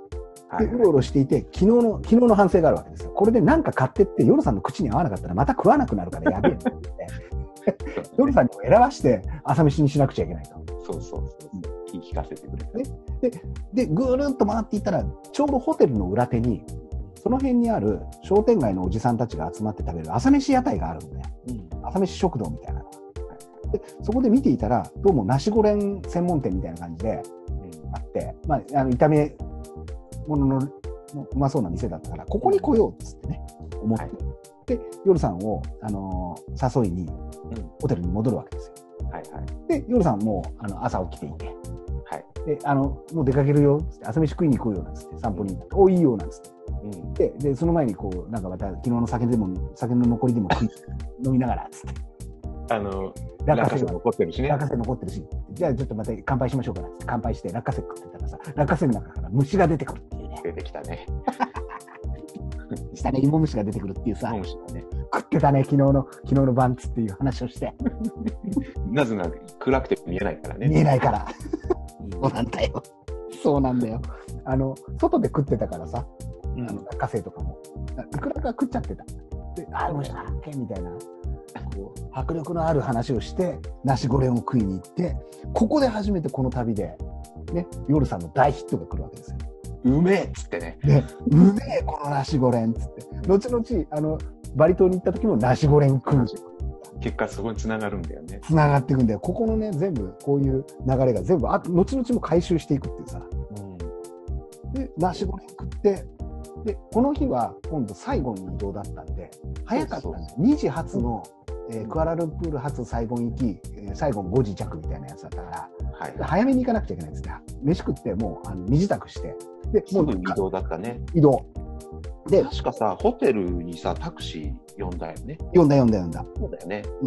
あの、目の前にいるタクシーが、あの、声かけてきて、あーそうかいくらで行ってやるみたいな感じだったんだけど、でも、あの、ホテルの人が親切で、いや、それやめた方がいいよ、すごいふっかけられるから、つって、結局、一番最安値くらいで、はいあの、行ったんだよ。うんで、ホテルの人が取ってくれた、えータクシーに乗って、えーまたビャーって行くんだけど、今度明るいな。明るいよね。あの2時間がさ、うん、前の日はほら真っ暗だったけどさ、うん。次の日は良かったよね。すごかったね行。けども行けども山の中だったよ、ね。そう。あの、しかもさ、その山がさ、熱帯雨林なんだよ。そうそうそう。いい感じの木が生えてるんだよ。ね、あの、ヤシの木みたいなやつが生えててさ、なんじゃこれ、ジャングルなんだよね、いわゆるね。俺大好きなジャングルがさ、見えて、うわ、すげえな、っつって、で、工場が点々としていてさ、そうそう。で、時々なんか綺麗なオフィスみたいなやつがあったあったあったあたった、オフィスあっ山の中にね。でこういうとこで働くのがやっつってね。うん、夜さんがね、ね。そうそう。放送し、こういうところで夜さんが働いてさ、つって、あの、でっかいオフィスの中で一人でいてさ、駐在員で。やることがねえからさ、あの、熱帯魚買うっつってね。熱帯魚、それが、それ前回の蒲田の下りに繋がってくるんですつなよ。がるんだよね。熱帯魚の世話をするっていうのと、あと、やることがねえからさ、椅子でレースやってるよねっていうね。そうそうあの、椅子についてるコロコロでさ、あの、自分、自から分始まってね。そう、端から端まで何秒でいけるかっていうのを毎日タイムで測って日本に送って俺にっていうやった。ことを言いながら、あの、またタクシーの中でけくちゃくちゃくちゃくちゃ喋って、イチャイチャしながら、あの、あれですよ、クアラルンプール国際空港に着くわけですよ。でも俺、ここでうっかりさ、あのバッテリーをなくすんだよね。タクシーに忘れちゃうんだよね。そうなんだよ。携帯バッテリーをここでタクシーで忘れるっていうね、降りた後ね。当時ちょっと重めのやつね。うん。あの気づくんだよね。あっつって。要は、あの、行くまでに、空港に行くまでに充電しておきたかったからっていうそうそうそうそう意識が夜さんの中にあったんだよね。うんうん。まあ、充電大丈夫なんだけど、でもあの充電さしていって、で、降りて、でもう生産は終わってるから、ああ、じゃあ元気で行ってね、うん。バイバイなんつって、で、空港入って、ターミナルの中に入って、タクシーのうんちゃんが行っちゃった後になんと、バッテリーがないっつって、うん。すぐ気づいたよな。ああっつって、あでも大丈夫だよ、夜さん、それは、なんつって。で、ここから始まるわけですよ。ここから俺たちのまたミッションが始まって、えーと、エアージュのチケットを出し、うん。で その後また便所に入り、はい。で昨日やった一式着替え、そして保安検査を抜け、でその後また、えー着替えっていうのを都合やってっていうところで、いや、昼間に見たクアラルンプールの空港のまたでかいことでさ、うん。なんじゃこのターミナルって思っていたあのエアアジアのカウンターで、えーキム・ジョンナムが殺されたんだよね。そうそう。後々分かったんだけどさ。そしたらさ、俺そこでさ、うん靴を脱げって言われてね。あ、そうそうそうそう、靴を脱げって言われたんだ。え靴、あ、実はね、夜さんね、その靴を脱げっていうくだりはね、マレーシアじゃないんだよ。あ、そうなんだ。これベトナムだったんだよ。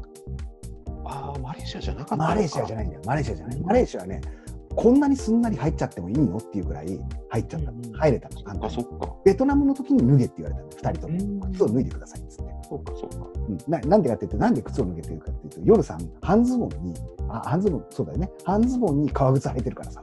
そう。で、上スーツだしね。そう。不思議な雰囲気だったから、靴を脱いでくださいっつって。そうだよ。こっちだって格好気にしてる場合じゃなくてね。何枚着れるかって、何枚着れるかって話だから。なんていうか、大会だったよね。今日はもう大会大会入れるんじゃないかみたいな大会だったよね。そうですよ。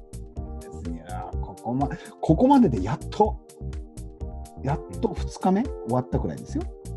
かお終わりませんよで。だってここからまたベトナムに行かなくちゃな。まあ、そうだよね。で、ベトナムに行くっつって、ベトナムでベトナムまではまたすぐなんで、1時間半、すぐ着いたね。うん明るいうちに着いたもんね。とホーチミンシティだから5時ぐらいに着いて、うん俺がホーチミンってあまり言わずに最後の最後のさ、はいはい。そこでなんで最後の知ってるかっていうと、要はアンド、この間もさ、ほら飲み会やったアンドシノワーズの2人が向こうに、はいはい。ケンちゃん向こう俺もあの初めて行った時、ケンちゃんにアテンドしてもらっちゃってさ、うん。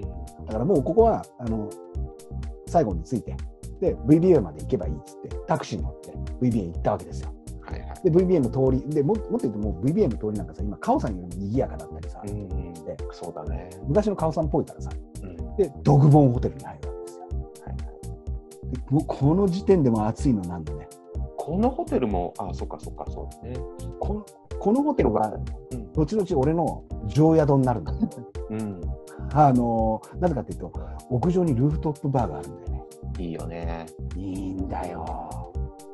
で、二人でまたこれは、これがツインの部屋だったんだけどね。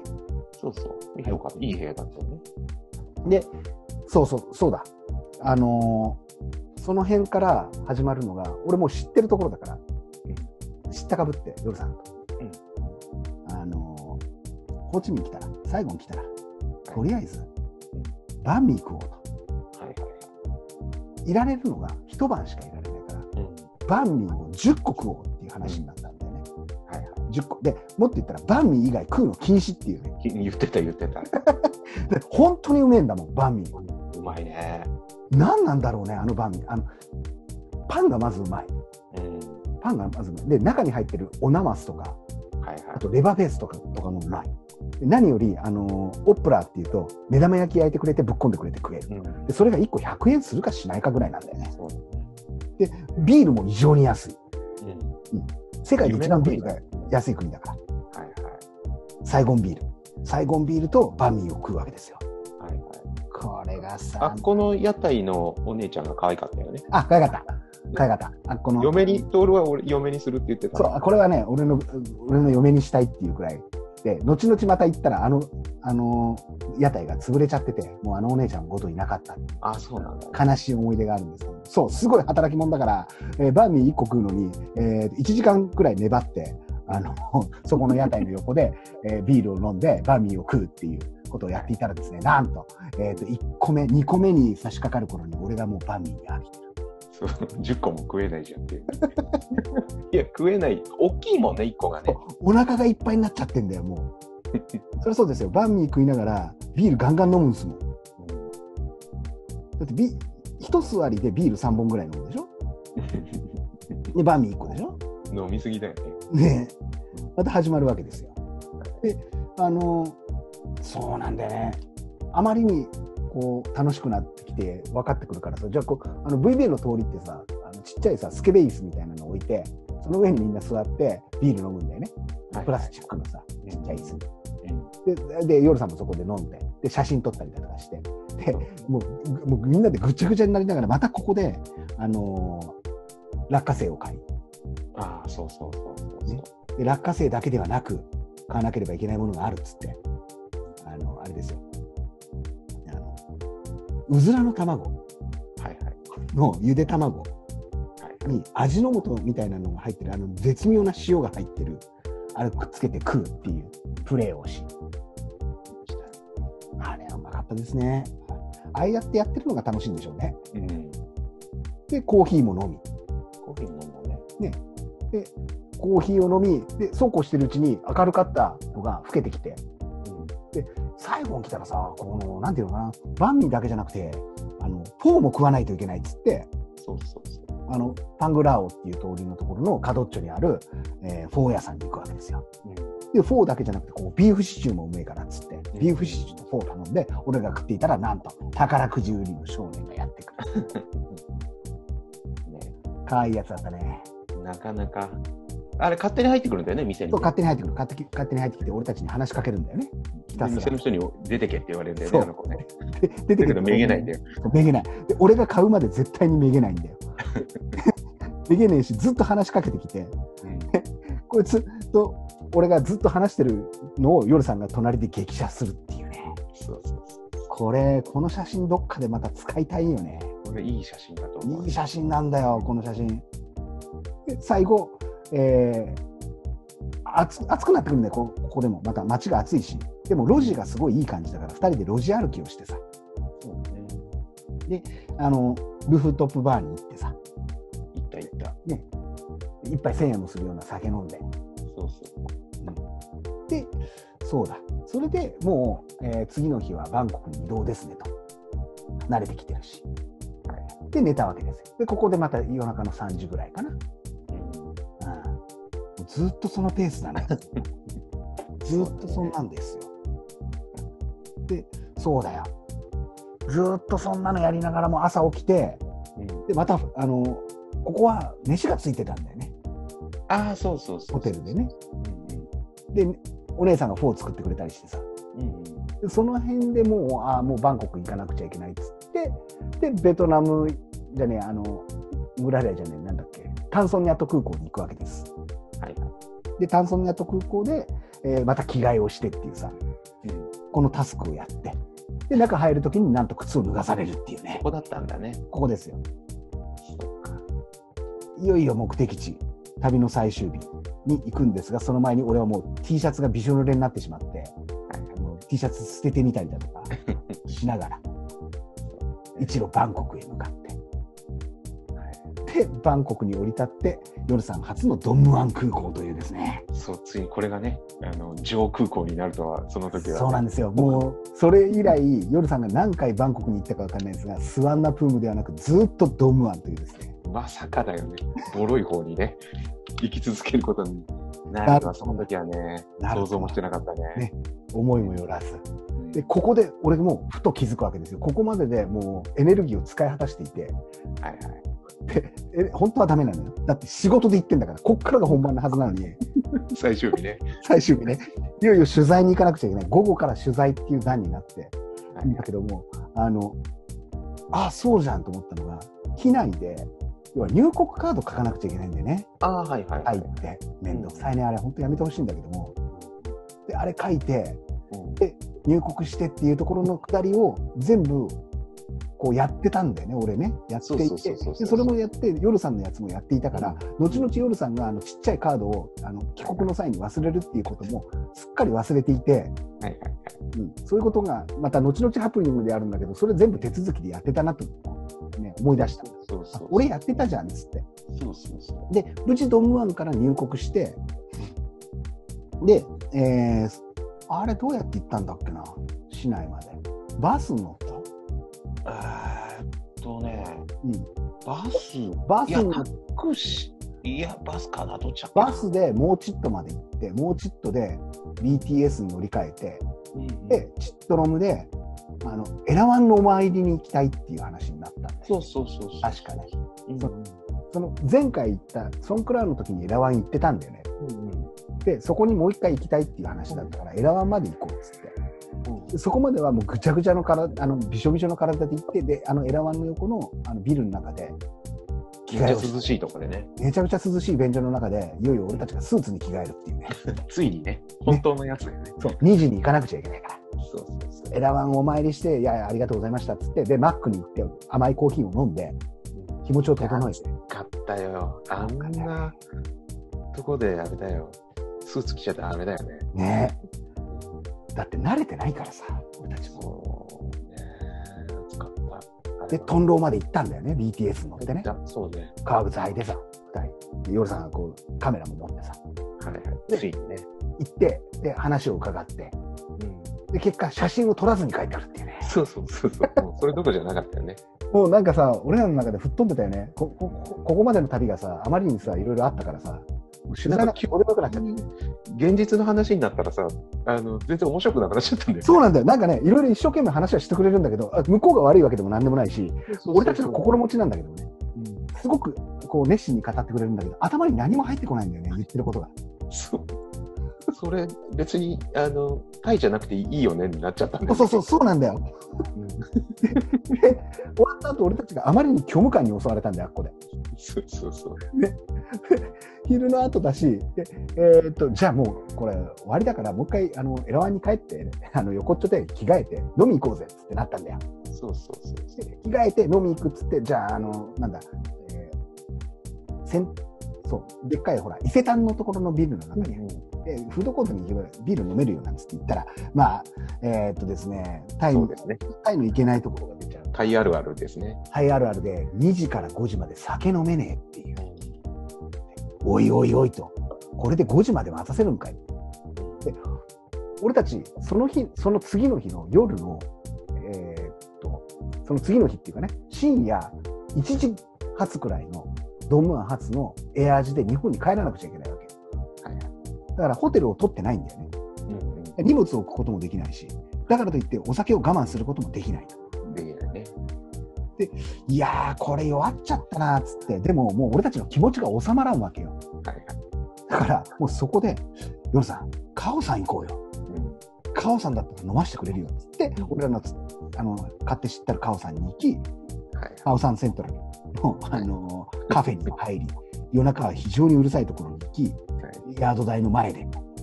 とりあえずビール飲みたいからっつって、ビールもさ、あのタワーをね、4リットルのタワー頼んでさ、頼んだね。頼んだね、豪快に飲み。で、飲んだその、その足で、あの、タワーだけじゃ物足りねえからっつって、カオさん名物、バケツウイスキーを、はい。ここでね、ついにバケツウイスキーに出会うわけですよ。夜さん初めてだったんだよね、あれね。そうそうそう確かにその後夜さんバケツウイスキーしか飲まなくなって飲まなくなる。これがそれから一人で行くと必ずバセバケツウイスキーがね常にそう。そうなんだよ。バケツであれ初めてだったもんねうん。バケツの中にあの酸酸素入れてうんソーダで割っただけっていうさ、そうそう。レッドブルも入れてっていうさレ、ッドブルも入れて。入れて、うん飲んで、もうこの辺から、もう俺も、あの、もう勝手知ったるバンコクだから帰れるだろうぐらいになってるからさ、それがいけなかったんだよね。この気持ちが大きくなっちゃったね、俺ね。あの、なんていうかな、大きくなったっていうか、大丈夫じゃねえって、マイペンラになっちゃったんだよね、もうね。なったね。だってもうこれで夜さんも帰れるし、帰り方も分かってるし、いざとなったら、こう、まあ、エアージに乗れば帰れるって思ってるし、うん。いう、その気持ちが俺の、俺の喉の渇きに拍車をかけたんだよ。そうそうそこれね。う。で、その後さ、カオさん抜けて寺浦行ったんだよね、実はね。行きました。寺浦行きました。そこでもう、あれだよね。酩酊状態になったよね。はい。あの、もう、ウイスキーを3本ほど飲んでるんで、その時点で。そうだよね。寺浦行って、いつものあの、角っちょの、あの、菩提寺の前のカフェに行って飲んでる時には、もう、記憶がないです。その辺から。うん記憶がないのと、あと、お金もなかったです。そうそう。はいその時はね、まだね、ないことに気づいてなかったんだよね。あ、そうか。うん。タクシー、あそうそう。で、タクシーに乗ってからね。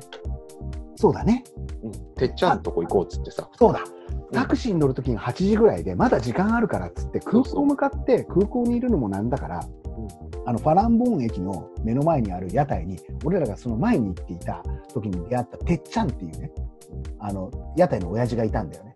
はいで、てっちゃんに会いに行こうっていうのと、旅の目的の一つで、てっちゃんに会って、てっちゃんにウイスキーの差し入れをしようって言ってたんだよ。そうそうそうそうそうそう。で、その時点で、えータクシーに乗って、タクシーで降りるときに、俺、あれ金がねえっつう話になったんだよ。そうそうそうそうそう。あれっつって。うんあれ、お金ないよ、夜さん。つって。で、てっちゃんのところに行って、あの、うんウイスキー買って、夜さんがう。んてっちゃんに預けて、はいはい。どうするっつう話になって。金がないと。うん 夜さんが、いや、なんだったら、あの、飛行機遅らせてもいいぜとかいう話になって、ちょっと待てよと。どうしよう。から酒が冷め始めるんだよね。そう、これがさ、さっきまで泥酔、酩酊していた俺のね、記憶が徐々に戻り始めるっていうね。もう逆に俺はもうなんか、もうなんとかなるさになってんだよね。そう、夜さんの方は、なあの、夜さんの方がマイペンラになってくるんだけど、なってるんだよね。や、やべえやべえってなってきて、よあの、覚悟を決めた時にやる人の顔ってあるじゃん。あるあるあるある。わざと乗り遅れようとしてんなっていうのがあったから、そうそうそう。で、夜さんの方がね、もうしめしめの顔になってんだよね。そうそうそう、よしよし、こいつ、わからねえうちに次の日にあの朝の便に乗っけてやろうっていう顔もで ここでどうなるかわかんねえからでもその時俺が多分パスポート預かってて、あの、帰りの半券も夜さんのやつ持ってるから、そうそうそうそうそう。そうなんだよ。うんでやべえと思って、で、パスポート見てたら、パスポートの中に俺1万円は挟んであった。うんうんうん。で、よかったと思ってファランボーの駅に行って、両替して、帰るぞっつって。で、10時ぐらいに、あの、タクシーで、ドンムア向かうのよ。ねで、11時に着いてベロだっ、たな。そう、あれ、後だったね。あの時にはすっかり酔いが冷めてた、これ。で、口しちゃったよね。うん、11時に着いて、また、また服を着て、服を脱ぎっていう、こ最後のね。最後の、最後のお仕事をして。で、もうここから入ったら、もうクレジットカード使えるからと思ってさ、もうんうんうんういいや、なんつって。で、あの、出発、搭乗ゲート出発20分前に行けばいいや、なんつってさ、うんうん。言ってたわけじゃん。そうそうそで、あの、ゆっくりさ、ドライマンゴーかなんか買っちゃったりしてさ、う。うんうんいや、なん夜さんの職場にこれいくつね、家族にいくつね、とか言って、で、クレジットカード切ってたらですよ。またここで始まるわけですよ。係の人が。俺の名前を連呼するわけですよ。すごいよ。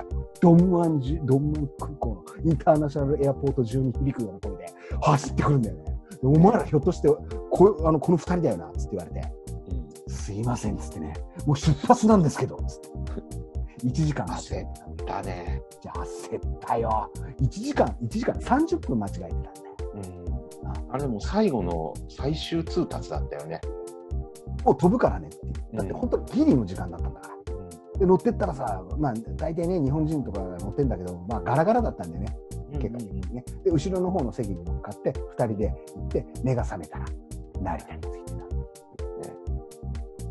いやー、語り尽くせぬ思いですわ。もう2時間近くこの話で。この話ですよ。で、これで帰ってきたときに、この顛末を話さなくちゃいけないっつって、うんえー携帯をパッと開いて、どうする夜さんっつって。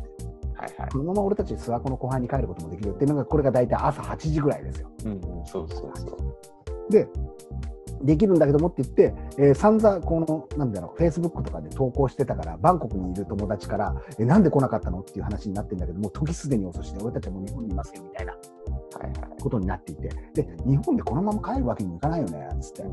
こっからですよ、おじさんたち、またいけない、いけない気持ちが。最後、日本の酒場に行かなくちゃいけない。そうだね。こんだけ酒場巡りしたらね。そう、散々昨日までお酒飲んでて、そろそろ通風の発作が出てもおかしくない俺だったにもかかわらず、どこ行くって話になってて、で、昼から飲めるところだったら赤羽だろうってなったはいはい。赤羽に行くわけですよ。でも一人だけ一人で飲むのが寂しいからっつって、アンドシノワーズをうん。そうだね。誘うわけですよ。はいアンドシノワーズ誘って、先に行っててくんねっつって。うんうん。で、あのね、あの鯉とうなぎを食べさせるお店うん。に行って、で、ジャンチュー頼むわけですよ、ここで。はいはいはい。ほら、ジャンチュー、1本しか頼んじゃいけないジャンチューを頼んで。で、えー話していたら、夜さんが隣のおじさんにめちゃくちゃ話しかけられて、そうずーっとなんかね、ご機嫌にね、話しかけてきて。ねはい。で、あの、しこたままた赤羽で飲んで、恋国かなんか食って。で、ここからまた今度はいけないのが、まだ時間あるよねっっ、まだ帰るの教えない。ここあのここから俺たちは東京に来て遊ぶと、最終まで遊んじゃうっていう悪い癖がついてそうそうそう。明るいうちに帰ってももったいないよねもったいないが出ちゃうよね。そうなんだよ。もったいないお化けが出ちゃうんだよ。後々、後々俺たち必ず帰ってくると東京で一つ飲んでから帰るっていう癖。ついてるじゃん。いまだに俺たちさ、あの、羽田に帰ってくる、成田に帰ってきてきても、こっちに住んでるにもかかわらず、一回また飲んでお別れするっていうのが。そうそうそうそうでそれがあのこの間の沖縄の時にあの、はい上野かなんかでスナックで飲んであの、はい記憶もお金もなくしたっていう事件につながってくる そして、俺は乗り遅れるギリギリになる。ギリギリになる。深夜に家族に怒られる。だからさ、変わってないんで5年経ってもそう5いうのは。年経っても変わってない。景色が変わっただけだよ。そうそうそうそう。景色が変わっただけなんだよ。そうなんだ。赤羽で飲んで終わったのが大体12時半ぐらいなんだよね、うんうん、そのぐらいだったよね。でどうするっつってじゃあ上野に行って飲もうぜっつってなったんだけど、うん。アンドシュワーズき記憶して記憶して、いや上野で飲むぐらいだったらうちで飲もうよっつってそうそうそうそう。あのねメゾンに連れてってくれたんだよねうんうん。であこのほら、えー隠れ家レストランの中に入れてくれてさ、で俺らはもうくったくたになってっからそこで寝ちゃうっていうあれ？がさ、ももしかすると、アンシノさん、まだオープンしたてだったのかしら？オーブンしたてしたてしそたてうだよね。うん、したてでさあの腹が減ったからなんか作ってくれっていうような急に ひどい話だよね。でもヨロさん冷静に考えると俺は何も食ってないんだよ前の日てっちゃんの屋台でああ、あれから食ってないのか。そっかそっかそっか。パッタイをつついてからなんだようんしかもこのパッタイがもうパッタイじゃなかったんだよねうん。あのぐちゃぐちゃのさもうてっちゃんのなんかだったよね。落ちまくっちゃっててさそうそう油に醤油ぶっかけたみたいな感じになっちゃっててそうそうそう。これとても食えたもんじゃなかったんだよだかねら都合都合、えー、と俺たちがまともに飯を食ったのがサイゴンで食ったフォーなんだよねあ結構前だよね。そうなんだよ結構前なんだよだってだってずっと4リットルのタワーのビール飲んでそのかそう後だよね。バケツのだからお腹ペコペコなのよもうそうかそうだよ。こういうここ食ったぐらいでさお通し食ったぐらいで安心の行っちゃったから安心のになんかあるものでいいからっつって言ったら結構上等な腸詰めのさ美味しいやつとか出してくれてさいや、美味しかったね。うつらうつらしちゃってもう腰があの重くなっちゃってさ帰るの嫌になっちゃってるんだよね予約しないと入れないお店なのにね。ねあの自由に使っちゃってたね僕らありがたいね。申し訳ないこの今なん間てもう予約取れないもんね。予約取れないですよもうだって予約のサイト出した瞬間にさ埋まっちゃうんだからすごいよね。すごいですよまあそんなねほらこれで5年ですよこれが5年ですよではいはなんとかあの夜のあのあずさかなんかに乗って帰ってきた帰ったい。ね、まあ記憶はお酒しか飲んでませんね夜さん 結局ね。だからさ、どこ行ってもそれそうなんだよね。どの国行ってもね。観光じゃないよね、これ。もう、もはや。うんうん。人と酒だねだからこれだよね、そうだね。うんそうそう。人と酒がいればなんとかなるってことが分かっちゃったからうんうん後々その次のインドネシア、まあ、バリ島に行く時もそうだったりするしはいはいはい。で、えー去年去年一昨年といったタイもそうなんだけどもさ、そんなに変わり映えしなくなってきて俺たちが飽きてきちゃってるっていうのはうん。というとそのなんていうかな人と酒っていうもののテーマが別にそこに行かなくてもいいんじゃないかなとか そうだね。なってきてみたりだとか、うんこの間みたいなほら Zoom 飲み会をやるとうん。 Zoom であの福岡の人とつながったりだとかうんまたアンドシノワーズの2人とユニット組んで話したりだとか、もう尽きないわけよ。うん。えーこんなコロナの世情だからさ、まあ、思い出話にはなったんだけどね。うん。でも、これやろうと思ったらいつでもどこでもできるなっていうのがあるね。そうだね。うんただ飲みすぎちゃうんだよね、世の中の流れは変わってるけど、お酒を飲みすぎちゃうっていうのは、治んないね。治んないね。治んないですよ。で今後さ、でもさ、この流れになったらいつ行けるか分かんないよ、いやー、そうそう。もう行きたいんだよね、実は俺。あ、そうん。う。どこ行きたい？いや、もう、どこでもいいかなとは思うんだけどね。まあでも、まあ東南アジアだよね。アジアだね。俺はまた最後に行きたいなと思って。うん、最後も行きあこうやって見てると懐かしいね。行きたくなるね。うなんだけど、あのん。、しばらく無理だもんな。そうだよ。だってさ、俺、この5年前のこれがあってから、5年前まだ覚えてたよ。覚えてるけど、学習塾やってたのよ。そうそう、まだこれ先生だったんだよね。そうなんだよ。先生もやりながら広告屋もやってたのよ。コピーライター。で、コピーライターいよいよ忙しくなってくるのが、その2年後ぐらいから東京の方の会社に呼ばれて、うんうん、で、えーいろいろあのコンサルやってくれ、セミナーやってくれって言われて、で、全国を回るようになるんだよ。うんで、全国回るようになると、また飛行機に乗る回数とかも多くなったりして、うん沖縄行ったりだとか、札幌行ったりだとか、札幌から沖縄まで移動だとかして、で結果的にすごい勢いでマイルが溜まって、上級会員になったんだけど、使う場所がないっていう。そうか。飛行機も乗りたくもない。うん。あー世の中っていうのは変わるね。この、騒動いつまで続くんかね。なんか来年でどうかとか言ってるよね。うんまあ、先行きは分かりませんが、またこうやってネタをね、提供しながらやるわけですよ。総集編だったね。総集編なんですよ、も